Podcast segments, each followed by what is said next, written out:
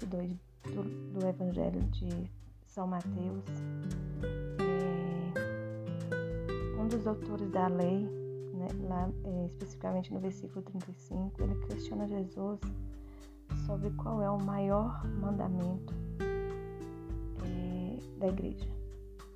Jesus fala, né, amar a Deus sobre todas as coisas, este é o primeiro. E o segundo, não mais, não menos importante do que este, que é amar ao próximo como a ti mesmo. E eu quero falar sobre esse segundo é, mandamento, nessa né, segunda lei de Moisés, que está é, gritando aqui no meu coração. Eu sei que é o Espírito Santo de Deus gritando e falando sobre isso. Amar ao próximo. Então Deus não pede para a gente amar aquele que está lá distante, Ele pede para a gente amar aquele que está próximo. O próximo pode até ser um, desconhecido, mas ele tem que estar próximo, é aquele que está mais acessível e necessitado do nosso amor naquele momento. E a gente vê muito e lê muito sobre isso, amar ao próximo. Mas esse amor ao próximo, que nesse segundo mandamento, ele vem condicionado a um outro mandamento, que é amar ao próximo como a ti mesmo. Então eu vou amar o próximo como eu sou, eu me amo ou como eu quero ser amada. E aí eu pergunto a você: o quanto você se ama para poder amar ao próximo? Esse amor que você eh, sente por você, que a gente sente por nós, será que ele é o, suficiente para transbordar e atingir ao próximo? fico me perguntando sobre essas coisas. Será que eu me amo o suficiente para mim, para que eu possa amar verdadeiramente ao próximo? E aí eu fico pensando nessas coisas e, e Deus toca no meu coração e fala muito claro do, do cuidado que eu tenho que ter com a minha espiritualidade, do cuidado que a gente tem que ter com o corpo da gente, com o físico da gente, com o emocional da gente. Então, este momento eu quero falar com vocês para que a gente faça realmente o retiro espiritual.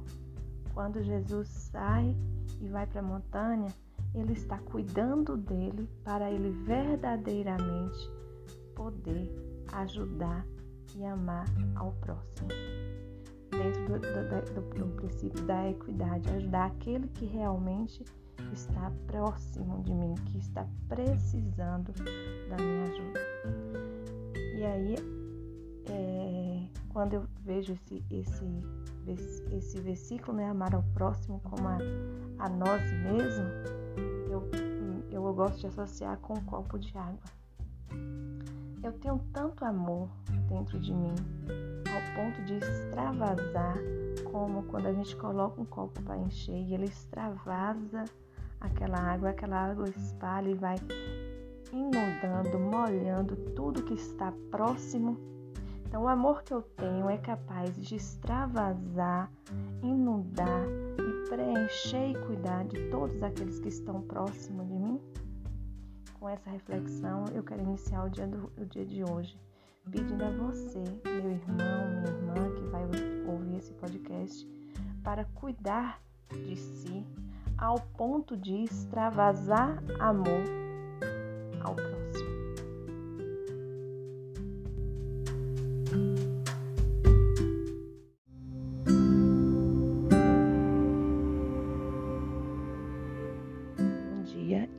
Irmãs.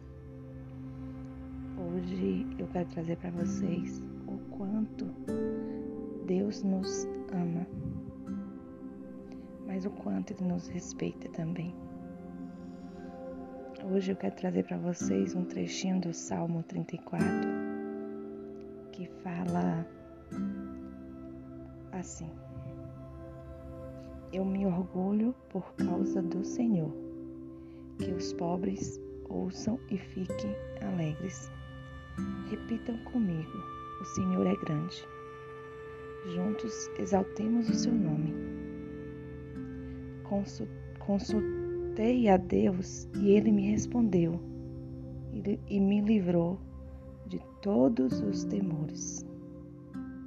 De todos os temores, o Senhor Deus me livrou. Olhem para Ele e ficarão felizes. E aí, para confirmar essa, esse trecho do Salmo, eu gostaria de compartilhar com vocês também que Deus não nos deu um espírito de medo, mas um espírito de força, de amor e de sabedoria. Então, com esses dois esse segundo trecho que é do segundo livro de Timóteo, capítulo 1, versículo 7, eu quero trazer para vocês a mensagem que está no meu coração, para que a gente realmente nos fortaleça na fé, para que a gente possa realmente estar trabalhando a nossa espiritualidade, para que a gente realmente possa estar permitindo a ação do Espírito Santo de Deus em nossos corações. E com isso ultrapassar o medo, porque o medo não foi, não foi dado para nós por Deus. O Espírito Santo não traz para, gente, para nós o medo.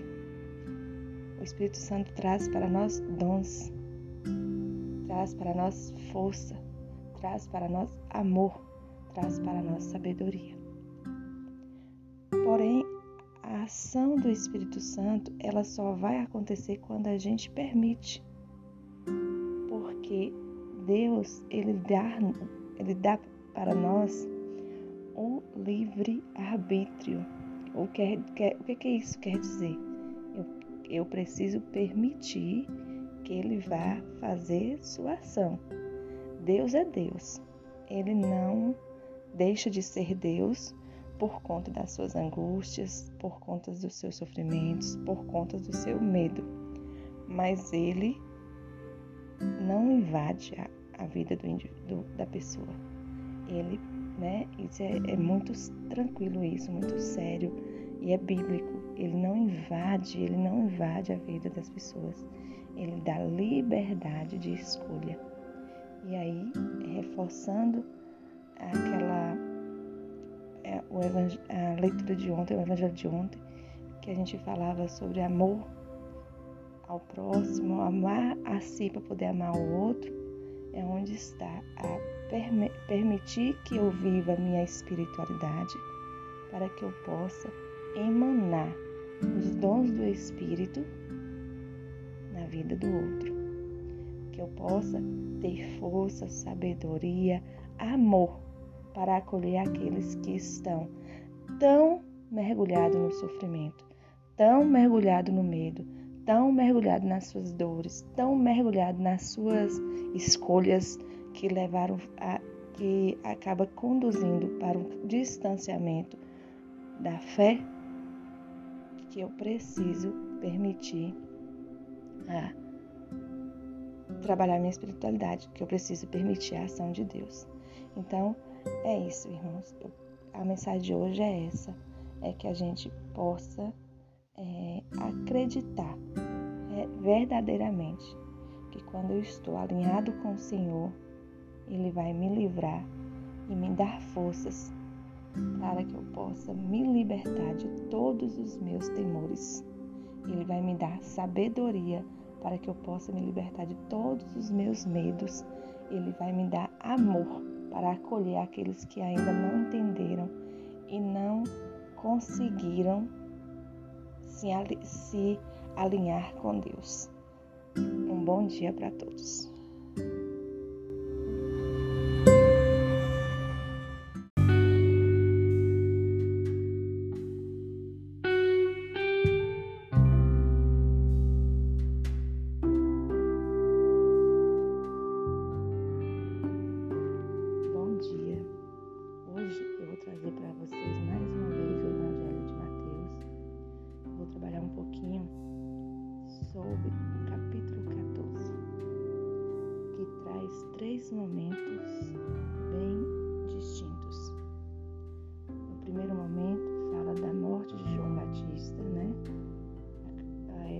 Filha de Herodes, pede a ele a cabeça de João Batista em uma festa grandiosa.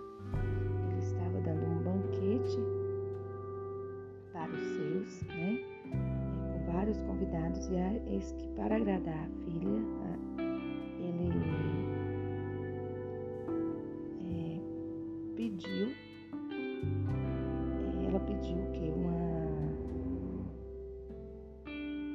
como presente a cabeça de João Batista. Esse é o banquete da morte. Tá? É...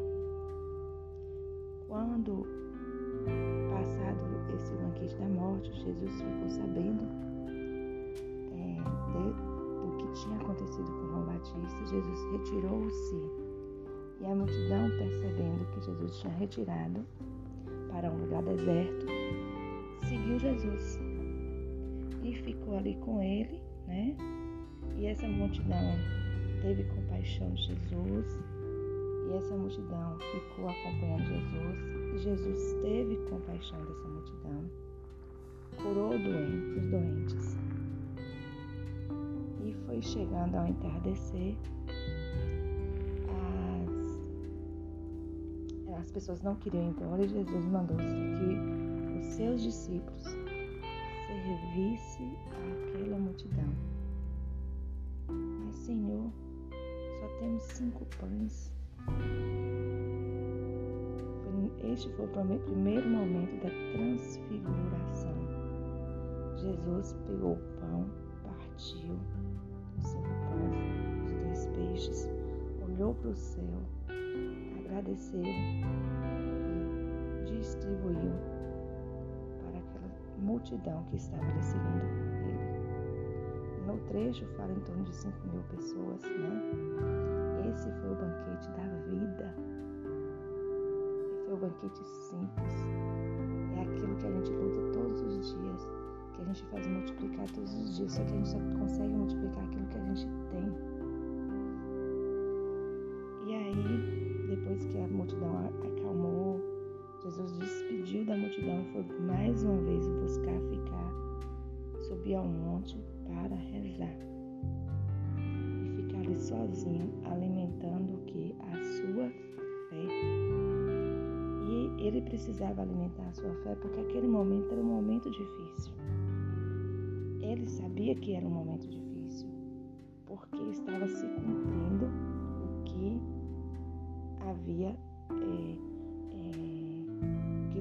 Havia preparado, né? Então João Batista já tinha sido executado, né? Ele sabia que o momento dele estava se aproximando e ele precisava se fortalecer na fé. Então ele faz o quê? Ele sobe ao monte para rezar. E aí neste momento, é, os discípulos de Jesus, né, que, que acompanham Jesus, eles saem com a barca essa barca ela é, é batida, né, como fala no próprio texto, pelas ondas. E lá pelas três da madrugada, Jesus vai entrar e encontra essa barca, que traz ainda mais movimento nas águas.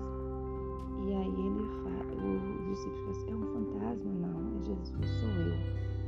Não tenha medo, coragem,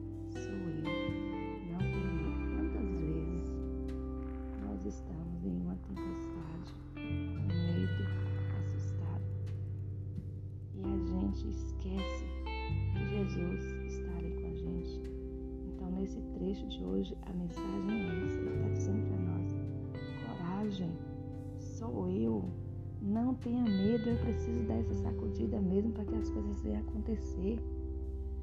Prepare-se, alimente a sua espiritualidade, viva a sua fé fé é dom do Espírito, ela existe dentro de você. Só que ela precisa ser alimentada, ela precisa ser cuidada.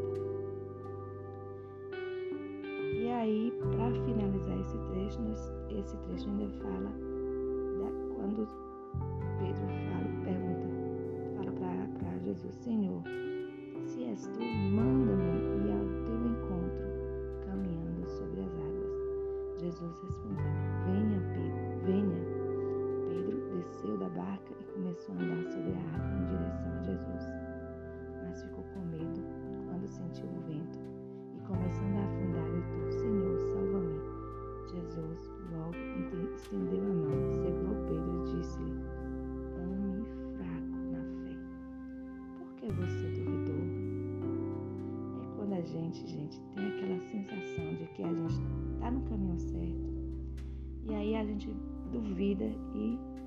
tem aquele retrocesso, né?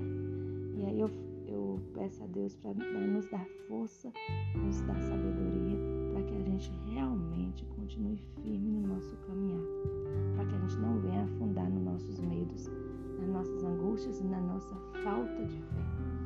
Então, é, eles subiram na barca e o vento parou. Os que estavam na barca se ajoelharam diante de Jesus, dizendo: